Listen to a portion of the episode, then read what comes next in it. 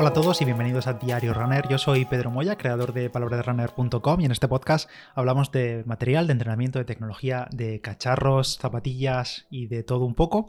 Y hoy tenemos un nuevo invitado, un invitado que nunca se ha pasado por aquí. Él es Pablo Lucero, entrenador nacional de triatlón y uno de los entrenadores que va a participar en el proyecto de kilómetros de confianza de Mafre, del que os hablé hace unas semanas. Así que encantadísimo de tenerle aquí. Hola Pablo, ¿qué tal? Muy buenas. Hola Pedro, ¿qué tal? Encantado de estar contigo. Bueno, no yo no te puedo vender mejor que tú, así que ¿quién es Pablo Lucero?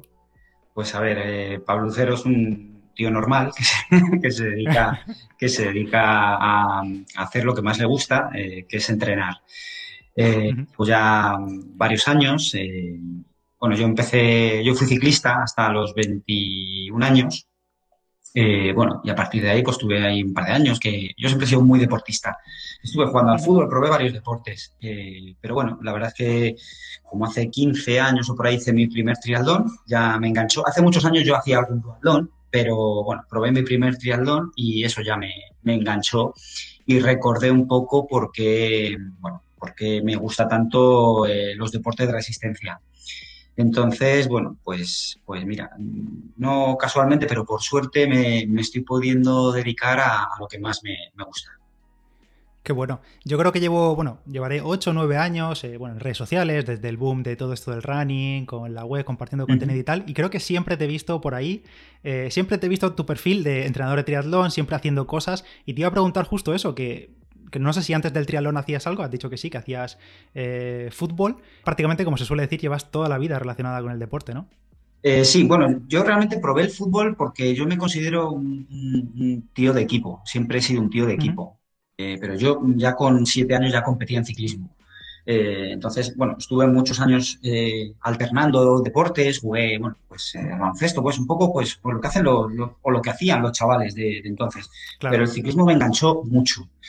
Eh, con sus cosas buenas y sus cosas malas. Es verdad que por suerte tuve muy buenos entrenadores en ciclismo y muy malos entrenadores. Y, eso me ha llevado a, saber por dónde no quiero ir con, mi deportista. Así que he sacado siempre el lado bueno de todas mis experiencias, las buenas y las malas. Eh, pero bueno, sí, y ya te digo, dejé, la bicicleta un poco saturado, eh, de siempre bici, siempre bici. pero bueno, mira, por suerte conocí el mundo del triatlón y me volvió a, me reenganchó. Y sí, llevo, bueno, pues llevo muchos años haciendo pues también maratones, he hecho dos ultras, eh, un poco mm, sin los agobios de, la competición y de, y de, bueno, de que tengo que entrenar esto porque compito el domingo y entonces, bueno, haciendo un poco lo que me, lo que me gusta. Y ahora también otro fregado más, como se suele decir, que eres uno de los entrenadores de esta iniciativa que ha creado Mafre, de Kilómetros de Confianza, que hace unas semanas le hablé ya a los oyentes de, en qué consistía este proyecto y bueno, ahora que te tenemos aquí, em, explícanos en qué consiste Kilómetros de Confianza, porque eres uno de los entrenadores junto con Germán Madrazo, que oye, ojalá en estos meses que dura el proyecto lo tengamos también por aquí. Cuéntanos, ¿en qué consiste? Pues, pues ojalá, ojalá le puedas, le puedas entrevistar porque te aseguro que es de esas personas que se te cruzan en la vida y, te dejan, te dejan huella. Es un, es un crack. Primero su historia, la historia que tiene. Yo no la conocía, la he conocido hace, hace, hace algunos meses y es, es, vamos, yo estoy encantado de, cada semana hablar con él porque es que es la típica persona que te llena de energía. Entonces, vamos, yo te invito a que, hables con él porque ese tío es, auténtico. Y un poco, pues bueno, de lo que se trata es de ayudar a ocho personas que puedan hacer su primera maratón o, bajar el tiempo de su anterior maratón. Básicamente, de estas ocho personas, eh, creo que casi ninguna ha entrenado con o ha llevado un, un seguimiento, una programación específica para, para terminar una maratón sé que alguno lo ha intentado, no lo ha conseguido, entonces ahí entramos nosotros, tanto el coach motivacional, que es Germán, como yo, que soy el que va a programar los entrenamientos y el que va a llevar el seguimiento semanal de, todos y cada uno de ellos. Qué bueno. Y mm, no sé si ya has tenido la oportunidad, habéis tenido la oportunidad de, hablar con, los ocho elegidos, pero ¿cómo vais a plantear ese encuentro inicial? ¿Qué, qué les dirás? A ver, eh, en principio es, esta semana, cuando yo ya conozco a, todos los protagonistas de este reto, porque al final los protagonistas son ellos, ellos, yo, ellos son los que van a, los que van a entrenar, los que van a sufrir y los que van a disfrutar del maratón. Yo simplemente les voy a, les voy a guiar. Eh, esta semana eh, quiero conocerles porque esto empieza ya. En principio, pues quiero, quiero saber sobre todo su pues si tienen familia, horas de descanso, independientemente del entrenamiento que, pueda programar, me apetece que, puedan seguirlo. Y si alguien no lo puede seguir porque su horario laboral es, pues más intenso o tiene familia, y pues me, gustaría saberlo para adaptar ese entrenamiento a, a, todos ellos y a sus circunstancias particulares, porque yo te puedo programar el mejor entrenamiento del mundo, eh, entre comillas, eh, pero si tú no lo haces, pues al final vale de poco. Entonces quiero adaptar esos entrenamientos a, cada uno de, o a cada una de las circunstancias de todos ellos. Claro, tenía esto apuntado para hablarlo más tarde, hablar de, la famosa conciliación, porque al final nosotros, bueno, hablo por mí también, porque somos deportistas populares, corredores amateurs, muchos de los que escuchan el podcast, tenemos lo que dices, trabajo, familia, hijos, obligaciones de todo tipo. Y claro, al final tenemos horas limitadas y también em, el humor no es siempre, o el estado de ánimo no es siempre el mejor. Las cosas no siempre salen como queremos o llegamos a la última hora del día cansados. Em, como entrenador, ¿qué trucos o qué estrategias haces tú para motivarles o, o más o menos para encajar lo mejor posible esa planificación sin que el deportista, que al final no deja de ser popular, lo sienta como una obligación y para que las cosas sigan saliendo? Pues mira, yo lo que les voy a hacer entender eh, es que, eh, primero, lo, van a hacer porque quieren, no están obligados. En el momento que sea una obligación, vamos mal. Eh, y para mí, son un auténtico ejemplo. ¿A qué me, refiero? Yo llevo cinco años yendo con la selección española de triatlón y, realmente vas con atletas de élite. Atletas de élite que se dedican, la gran mayoría, a, a entrenar, su trabajo entrenar. Pero en este caso no, nuestro trabajo no es entrenar. Entonces, que no nos genere ningún tipo de estrés. Esto lo hacemos porque nos gusta. Eh, evidentemente queremos hacerlo lo mejor que podamos, pero no pasa nada si un día no se llega al entrenamiento, no pasa nada si un día hemos tenido unas sensaciones raras eh, o la percepción del esfuerzo de, en ese entrenamiento ha sido mucho más alta de la que, de la que podíamos eh, esperar en un principio. y entonces tienen que saber que, lo que están haciendo es, una, es una pasada. Sacar tiempo de donde no lo hay o en lugar de ir a casa a descansar o a tomarte, oye, tu, café o tu cerveza con, tus amigos al bar, te vas a entrenar. Para mí tiene muchísimo mérito. Entonces, quiero que lo sepan, quiero que lo sepan y quiero que estén motivados durante esos tres meses, porque al final todos los que hemos hecho un maratón sabemos que lo duro es el entrenamiento. Hmm. El día de la maratón nos vamos a pegar un homenaje y evidentemente lo pasamos mal. Pero el día de la maratón tenemos que llegar muy, muy bien preparados y eso pasa por, eso, por pasarlo mal en, algunos entrenos. Pero que sepan que para mí son un ejemplo, todos, todos los que han decidido el, empezar este reto y el querer pues, superarse a sí mismos y terminar su primera maratón. Además, yo creo que también lo que más se disfruta es ese camino hacia la maratón o hacia el día de la carrera, sea de distancia que sea. No sé si opinas lo mismo. Pues es que no tiene sentido si no lo disfrutamos. Quiero decir, eh, por eso te digo, estamos, estamos, mira con la pandemia lo que estamos pasando, estamos llenos de, penurias diarias. Entonces, eh, si no vamos a disfrutar de esto, eh, si no vamos a, aprender de, de, joder, que a lo mejor muchas veces no es correr más, muchas veces es correr mejor. Hay que ponerle un poco de sentido común a, esto de los entrenamientos y muchas veces eh, nos, cerramos en, planificaciones, en programaciones, ¿no? Porque es que no ha llegado a ciertos kilómetros. Bueno, pues vamos a ver mm, por qué no has llegado, vamos a ver porque a lo mejor está bien que no hayas llegado. Eh, y, no le damos la importancia que tiene al descanso, por ejemplo, pero, hmm. pero un poco de sentido común, sobre todo con las circunstancias de la gente. Claro, hoy estamos hablando del proyecto de kilómetros de confianza que vais a vosotros, eh, Germán y tú, vais a llevar de la mano a estos ocho corredores, pero también a cualquiera que se quiera unir al reto, porque el casting de los ocho corredores ya finalizó, que lo conté creo, creo que era hasta el 12 de marzo, pero también va a haber una aplicación que en el momento de grabar esto creo que ya es pública, que se llama eh, KM de kilómetros KM of Trust, que donde vais a estar dando también consejos, eh, tips y, demás eh, temas de entrenamiento para todo aquel que quiera animarse a correr esa maratón dentro de, en junio creo que es, eh, también en solitario, ¿no? sí, hay un, va a haber un entrenamiento programado con tips sobre entrenamiento, sobre nutrición, sobre motivación, pues para que cada una de las personas pues que por circunstancias no hayan sido elegidas y decidan oye, pues mira, voy a, voy a plantearme el correr esta maratón. Pues ahí vamos a intentar estar para, ayudar a todo el que quiera y, ojalá pueda llegar a todas las personas que decidan hacer esta maratón ese día. Pues sí, porque además estuve viendo y, digamos que el día de la maratón de completar este reto, tanto para los ocho protagonistas como para el resto de protagonistas que también lo son, con el mismo mérito, que es en junio, pero durante estos meses va a haber varios retos intermedios. Tengo aquí apuntado que, por ejemplo, en abril el primer reto para, todos es un 10K, después tenemos en mayo una media maratón, en, a finales de mayo eh, un test de 30 kilómetros, que diríamos, y todo eso como preparación hasta el día de completar una maratón en solitario, que será el 19-20 de junio. ¿Cómo, cómo vais a afrontar, ¿Cómo vais a afrontar todos estos retos intermedios? Pues bueno, a ver, la idea es ir sacando sobre todo datos de, la evolución de, todos, de todos ellos. Entonces, eh, bueno, pues la semana del 12 de abril tendremos el, eh, un primer test de 10 kilómetros.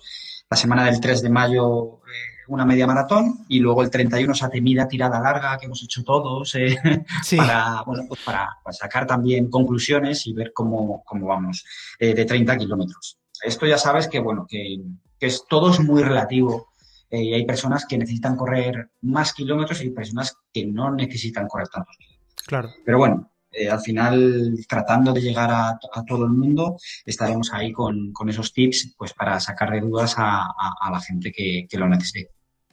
Muy bien, todo esto eh, para la gente que nos escucha lo va a tener en las notas del episodio porque junto con estos retos va a haber sorteos de ASICS, de camisetas y demás, pero también el gran sorteo, el premio gordo, como digo yo, que es mm. para todos aquellos que completen la, maratón en junio, podrán entrar en el sorteo de tres dorsales, ojo, para la maratón de Berlín de 2022, que ojalá se celebre en las mejores condiciones, o al menos en las condiciones que llevamos conociendo todos estos años después de todo lo que hemos vivido. Pues sí, esa es la, esa era la gran sorpresa, eh, porque, a ver, Berlín, Berlín es una maratón. Yo no, he hecho Berlín, pero yo creo que todos los que nos gusta correr maratones lo tenemos en mente. Eh. Primero por, porque la ciudad es, impresionante y segundo porque el maratón de Berlín se puede ir a correr eh, y a correr rápido. Entonces, pues bueno, a mí me parece que es un, sorteo muy bonito para todos aquellos que, bueno, que hayan decidido entrenar durante estos tres meses y, terminar su, maratón. Y tanto, o sea, es una motivación tremenda, porque mm. además ya sabéis que este tipo de maratones, Berlín es una mayor, va por sorteo eh, que te toque la posibilidad de, entrar al dorsal a la lotería. Y claro, imagino que además con el atasco de maratones que llevamos en este último año y pico, no creo que sea nada fácil entrar en la lotería de los próximos años. Así que ya sabéis, es una motivación muy, muy grande para animaros a, participar. Y hablando de esto de participar, em, claro, vamos a afrontar el entrenamiento hacia una maratón que va a ser en solitario. En el último año hemos visto como algunas grandes, tipo Madrid y Barcelona, se han animado a, a meter este formato de, maratón en solitario, cada uno por su cuenta, con su aplicación y demás, teniendo en cuenta que una carrera normal con público, con otros corredores, no tiene nada que ver con una carrera en solitario, ¿qué? ¿Cómo, lo, ¿Cómo lo afrontarías tú? ¿Qué consejos le darías a la gente? Bueno, pues al final eh, llevamos un año o año y poco adaptándonos a unas circunstancias que, pues, que no hemos elegido y que nos han venido y, y sobre, bueno, y sobre todo los españoles, pues nos estamos adaptando a, pues mes a mes a diferentes circunstancias. Ahora nos confinamos, ahora podemos salir, pero con restricciones, ahora los horarios. Entonces, eh, tenemos pocas opciones, Pedro. Quiero decir, eh, es así o no de momento no podemos ir, ojalá pudiéramos decir, pues mira, vamos a ir a correr una, maratón masificada. A todos nos encanta ir a una maratón con público que nos aplauda, sentirnos eh, pues los, mejores corredores del mundo, hmm. pero nos tenemos que adaptar y tenemos poca capacidad para elegir ahora. Entonces es esto o, nada. Yo entiendo que, que, adaptándonos a esto que, como te digo, pues, pues tendremos que hacerla virtual o, buscar eh, otras, otras alternativas. Pero bueno, como bien has dicho, Madrid, eh, Valencia, sin ir más lejos, la San Silvestre Vallecana, eh, han hecho formatos muy parecidos eh, y, ha salido bien. Y la gente ha decidido, pues mira, lo voy a hacer porque prefiero hacer, hacerlo así a no hacerlo. Y ya vendrán tiempos mejores y ya vendrán otros tiempos donde podamos volver a esas maratones de 20.000 personas, donde, donde mola un montón el, ir a hacer tu maratón rodeado de gente que busca lo mismo que tú. Claro, sí, sí, sí, eso sin duda. Me refería más a eh, sabiendo que tus deportistas se van a enfrentar a, una maratón en solitario. ¿Qué cambiarías algo o añadirías algo al entrenamiento en cuanto a tiradas en solitario? O simplemente una gilipollez que puede ser en plan no utilizar música para acostumbrarse a esa soledad en las tiradas largas, algo así. Eh, ¿Cambiarías algo teniendo en cuenta que esas condiciones de carrera son totalmente diferentes a, estar rodeado de 20.000 personas que prácticamente te, tiras media carrera, media maratón eh, fácil casi sin darte cuenta? Sí, sí, claro, evidentemente hay que, hay que adaptar al cuerpo a, lo que nos va a venir. Eh, si vamos a correr solos, probablemente esas tiradas de dos horas, por encima de las dos horas, eh, tengamos que hacerlas solo. Eh, bueno, habrá trucos. A mí, por ejemplo, correr con música el día que hay a lo mejor ritmos controlados o hay a lo mejor series no me gusta. Pero bueno, eh, entiendo y me, puedo adaptar también a alguien que diga, pues mira, es que yo corro con música o no corro. pues bueno, pues buscaremos la manera de, hacer que esa persona pues, corra con música. Yo no lo recomiendo, evidentemente. Pero bueno, sí, adaptaremos, adaptaremos las cosas. Es verdad que yo mm, me gustaría el día de la maratón estar presente de alguna manera. Y mm. tengo algo en mente, tengo algo en mente eh, pero no puedo decirlo todavía. bueno, bueno, lo guardamos ahí. Em, oye, em, ¿sesiones de fuerza en la rutina del corredor? ¿Sí o no? ¿Qué opinas? Sí, rotundamente sí. Sí, de hecho, en la programación voy a meter dos días de fuerza, fuerza específica, dos días de fuerza. Eh, em, creo que uno de los grandes problemas eh, en, ese denominado muro es un, problema de déficit de fuerza eh, y, lo he experimentado en, mis propias piernas. me, ha ido, me ha ido mejor corriendo menos kilómetros eh, y trabajando más la fuerza. Hay estudios científicos, eh, hay mucha literatura científica al respecto de, de que en muchas ocasiones nos pasamos de kilómetros y, pasamos por alto el entrenamiento de fuerza. Los corredores parece que el día de fuerza es el día de descanso. Ah, bueno, mañana me toca fuerza. Pues no, vamos a trabajar eh, eh, de manera específica con ejercicios útiles, no específicos, pero ejercicios útiles en gimnasio, eh, por cadenas cinéticas cerradas, etcétera, etcétera. Todo esto lo, va a estar bien explicado, pero que sepan mm, que vamos a trabajar con ejercicios muy específicos para ayudarnos en nuestro deporte, que en este caso es la, es la carrera. Eso es lo típico del día, como tú dices. Hay gente que se lo toma como el día de descanso y es el día que es fácil saltarse el entrenamiento. Es el día que, por lo que sea, pillas la primera excusa que, pilles para, decir, bueno, hoy no pasa nada porque no haga los ejercicios de fuerza. Pues en mi parecer, y voy a insistir mucho esta semana con, con los ocho protagonistas, es que hay dos pilares básicos para que esto pueda ser un éxito para cada uno de ellos, y es el entrenamiento de fuerza y el descanso. Y ahí eh, puede estar el, secreto de, que podamos terminar en condiciones o no. Pero, como te digo, el descanso y los días de fuerza para mí son, son fundamentales. Oye, y como entrenador, eh, incluso después de tantísimos años que llevas dedicándote a entrenar a, otros, em, a día de hoy imagino que sigue suponiendo un reto para ti y una motivación llevar a alguien hasta, hasta su meta, sea una maratón o sea cualquier otro objetivo, ¿no? Porque al final la figura del entrenador también es muy bonita porque también es un acompañante en todo ese camino. Pues fíjate que me he dado cuenta, eh, yo, soy papá de dos niños, tengo una preadolescente con los problemas de los preadolescentes y tengo un, y tengo un chico de, cuatro años con los problemas de los chicos de cuatro años, los chicos y las chicas. Eh, entonces, llevaba muy mal, cuando yo fui papá por segunda vez, llevaba muy mal el pasar de, de, hacer, de doblar entrenamientos o de entrenar, porque yo, bueno, me gustaba competir en triatlón, a ya no poder hacerlo o a pasar de entrenar a hacer deporte. Bueno, pues me he dado cuenta que todo eso, eh, pues lo he compensado con, con ayudar a algunas personas a que cumplan ellos sus propias, sus propias metas. Entonces, yo es verdad que me siento muy partícipe de, todo lo que están haciendo y no, no te voy a decir que no he hecho de menos la competición, porque la he hecho muchísimo de menos y mis propios entrenamientos, pero no, no tampoco te voy a decir que qué pena que no me queda tiempo porque me siento muy, muy recompensado. Hmm. Oye, ¿y qué es para ti la maratón? Has dicho que has corrido varias, ultras y demás. ¿Y para ti qué es la maratón? Pues mira, no sabría decirte, porque yo he corrido carreras de muchos más kilómetros, eh, pero no he sentido nunca lo que he sentido en una, en una maratón. Algo tiene, algo tiene que tener esos 42 kilómetros, eh, porque yo he hecho medios Ironman, o sea, quiero decir, he hecho pruebas de mucho más largas.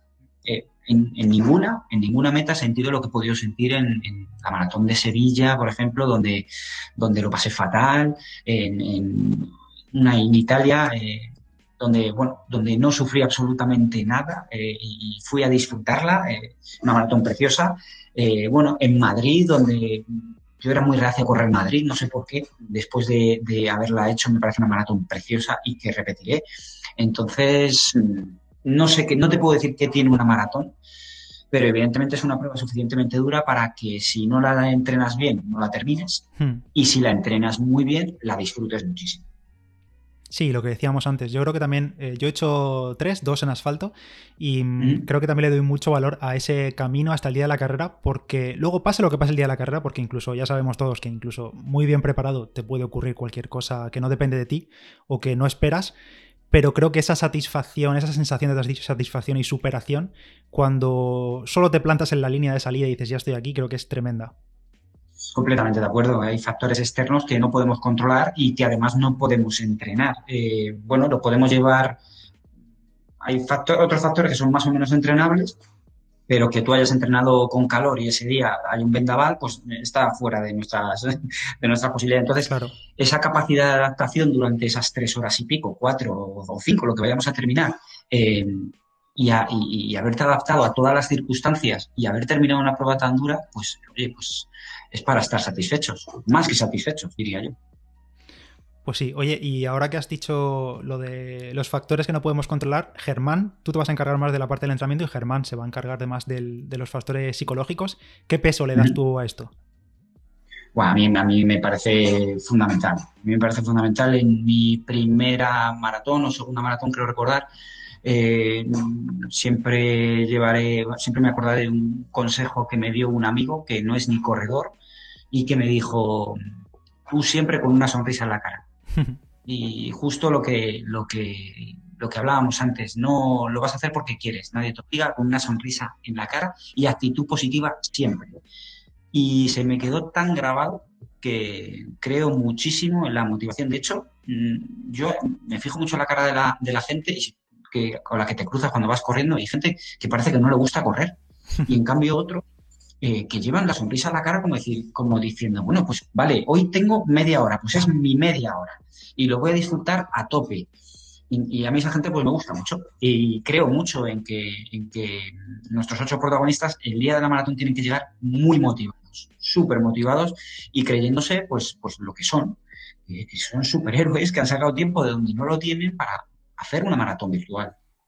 Oye, incluso para, tanto para los ocho protagonistas como para todos los que se animen a, los retos, em, ¿qué tenemos? ¿Tres meses por delante más o menos para la carrera? ¿Crees que es tiempo suficiente, incluso si no has hecho nunca una maratón, para prepararse bien? Mm, bueno, a mí, a ver, esto es una pregunta un poco, los que corremos sabemos que, que no hay un plan de entrenamiento eh, no, no existe el mejor plan de entrenamiento para maratón. Un, buen, un muy buen plan de entrenamiento pues no vale para todo el mundo. Evidentemente en tres meses no podemos preparar a todo el mundo una maratón. Yo tampoco voy a aconsejar que en tres meses todo el mundo esté capacitado para, para, em, para correr una maratón, para terminarla, que sería de locos. Em, yo sí voy a incidir muchísimo en que se tendrán que hacer un chequeo médico antes de, de empezar pero evidentemente tres meses son muy justos si queremos llegar con muchas, muchas garantías eh, a terminar una maratón si antes no tenemos ningún tipo de base o llevamos muchos años de sedentarismo o hemos corrido en la vida. Entonces, no me atrevería a decir que son todo el mundo está capacitado para terminar una maratón en tres meses porque, porque no porque es imposible. Sobre todo incidir lo que has comentado al principio, que una vez que conozcas a los ocho, eh, al final individualizar y más teniéndoos a vosotros detrás eh, va a ser la clave. Ver cuáles son sus eh, fortalezas, sus debilidades y lo mismo con el resto de la gente anónima que se anime a hacerlo. yo creo que tienen que ser conscientes de dónde vienen. Es, que mm, saber quién eres es fundamental. Y eso es la primera pregunta que yo le hago a todos mis deportistas. ¿Quién eres? ¿A qué te dedicas? ¿Tienes familia? ¿Horas de sueño? Eh, ¿Tienes un trabajo físico? Y todo eso es fundamental para programar un buen entrenamiento. Hmm. Si yo vamos a programar un entrenamiento de dos horas el domingo y no tienes dos horas para correr, pues tendremos que adaptar ese entrenamiento a tu hora y media y meter esos kilómetros que nos faltan durante la semana en unos horarios donde a, nuestro protagonista o a nuestra protagonista eh, le sea más cómodo entrenar. Es verdad que ahora tienen tres meses donde esto pasa a ser algo muy importante, pero bueno, mi intención es eh, adaptarme a, las circunstancias de todos ellos. Claro. Oye, para terminar, eh, te quiero hacer unas preguntas cortitas, más tuyas personales, como respuesta tuya personal, a ver qué, te parece. Em, primero, hablando de correr, ¿asfalto o montaña? Uy, a ver, a mí me gusta el asfalto. Yo en el asfalto, a mí me gusta correr en asfalto, pero disfruto mucho en la montaña. Los dos ultra trail que yo he hecho han sido en montaña y bueno, yo tengo un recuerdo precioso. Pero a día de hoy, eh, que sigo compitiendo en triatlón y los triatlones son por carretera, prefiero el asfalto. ¿Y qué distancia es tu favorita? Eh, ¿En triatlón o en, carrera? en carrera, sí, corriendo. Yo soy un enamorado de la maratón, aunque una distancia que me parece perfecta es la media maratón. ¿Y tu disciplina favorita dentro del tri? Pues el ciclismo. Yo vengo del ciclismo, le tengo mucho cariño y, disfruto muchísimo encima de la bici. Si te digo entrenamiento, alimentación y descanso, ¿en qué orden los pondrías? Uf, depende para qué, depende para qué. Pero es una pregunta muy complicada, ¿eh? Quizá entrenamiento, descanso y alimentación. Uf, no sé yo, los nutricionistas ahora. ¿Y en qué, situaciones le, darías la vuelta al orden? En larga distancia, Sí, ¿no? En larga distancia pasamos a, un porcentaje muy alto de la alimentación. Eh, pre, y durante, durante una prueba de larga distancia es fundamental, eh, fundamental eh, la alimentación y la hidratación. Y sobre todo el descanso. El descanso. Supongo que durante estos meses, tanto en la aplicación y, a los ocho deportistas, incidiréis también en, todo ese tema de la alimentación de cara al, día grande, ¿no? Eh, sí, a ver, nos gustaría, pues yo creo que va a haber algunos tips eh, también de, sobre alimentación eh, y sobre hidratación, pero sí, sí, me gustaría sobre todo que entendieran la importancia de la hidratación y de, de la alimentación durante, durante el, día de la prueba y los y las semanas antes. Hmm. Eh, no sé si todos, pero yo tengo conocidos que, bueno, que parece que como ahora vamos a, entrenar mucho, vamos a perder muchas calorías, nos podemos permitir pues ponernos hasta arriba de comer. Y no es el caso. No es el caso. Sí, lo hemos comentado aquí más de una vez que, después de una tirada larga el domingo parece que todo lo que te metes al estómago como que no cuenta. Y no, claro, a ver cuál es, quién se mete la mayor guarrada. Oye, oye, ¿cuál es el entrenamiento más duro que tú recuerdas? No tiene por qué ser de maratón, sino, no sé, una sesión que tú dijeses, uff, hoy, hoy me he ganado eso, lo que sea que me quiera echar al, estómago. Eh, recuerdo varios en bici eh, de muchos kilómetros, muchas horas, 160, 150 y pico, eh, y mm, no poder llegar a casa, eh, me faltaba un kilómetro, yo antes vivía, bueno, vivíamos arriba de, una cuesta, no poder llegar a casa y llamar a mi padre para que, para que viniera por mí, porque no era capaz de, llegar a casa y faltaba un kilómetro. Es un día que, que terminé completamente vacío. Y luego he hecho alguno en pista, sin ser un gran corredor, porque yo no soy un gran corredor. Eh, he hecho alguno en pista de series de miles, bueno, eh, que sí me ha resultado bastante duro. Pero en concreto, recuerdo ese día de, bici que no pude ni, subir una cuestecita, porque es una cuestecita, es un, repechín. Eh, y tuve que llamar a mi padre que bajara por mí. Madre. ¿Y cuál es esa, esa carrera que te viene a la mente cuando necesitas algo de motivación? Puede ser una carrera o un buen momento o quizá un mal momento, un momento duro que por lo que sea conseguiste sacar adelante y lo tienes ahí como, como un momento de motivación. Pues mira, yo le tengo mucho cariño a mi primer ultra que hice de 100 kilómetros, que lo hicimos en, lo hicimos, lo hicimos por equipos y lo hice junto a, Roberto Leal, eh, a Valentín San Juan y a y con Raúl Gómez de Marathon Man, que yo creo que conocemos todos los que nos gusta. Y entonces fue una, una carrera que hicimos hace cinco años. Eh, a ver, nunca recomendaré que, se vaya a una carrera así como fuimos nosotros, porque básicamente no la preparamos.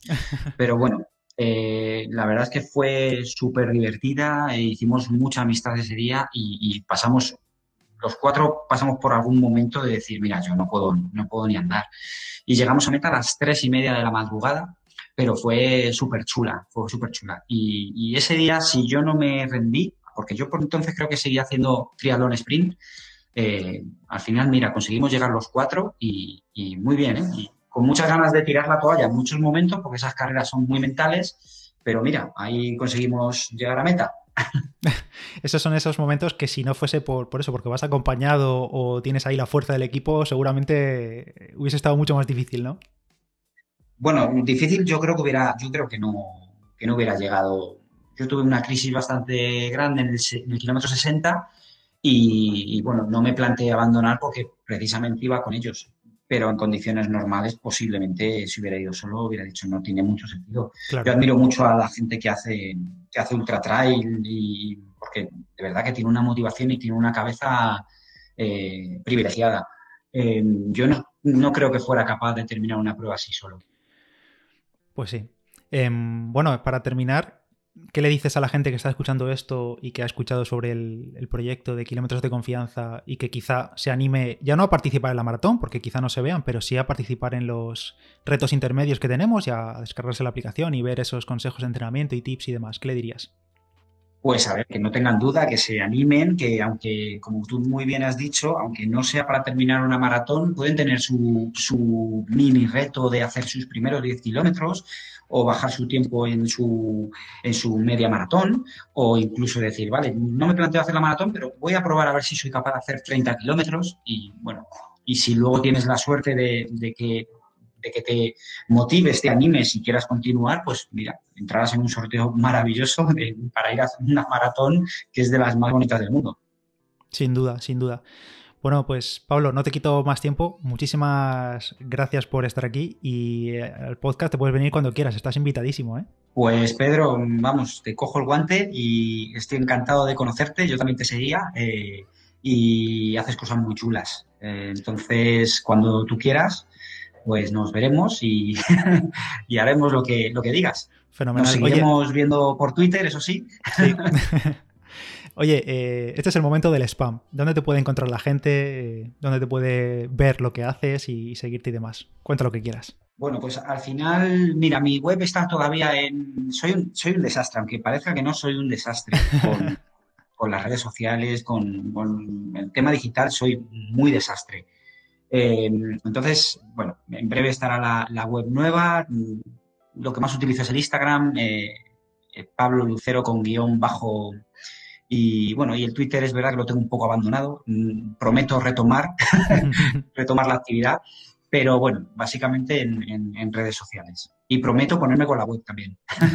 bueno, y de todas formas, a todos os dejo en las notas del episodio el enlace a, todas las redes sociales de, de, Pablo que ha comentado y también, por supuesto, a kilómetrosdeconfianza.com, kmdeconfianza.com, que es este proyecto de Mafre del que os hemos estado hablando y que os animéis a, echarle un vistazo, a participar en los retos para conseguir esos packs de camisetas de, ASICS en los próximos 10 kilómetros, en la media, en los 30. Y oye, ojalá haya suerte y os toque alguno de esos tres pedazos de dorsales para ir al Maratón de Berlín de 2022, que menudo premio. Y, y nada, animaros a todo. Muchísimas gracias por estar ahí. Gracias, Pablo, una vez más.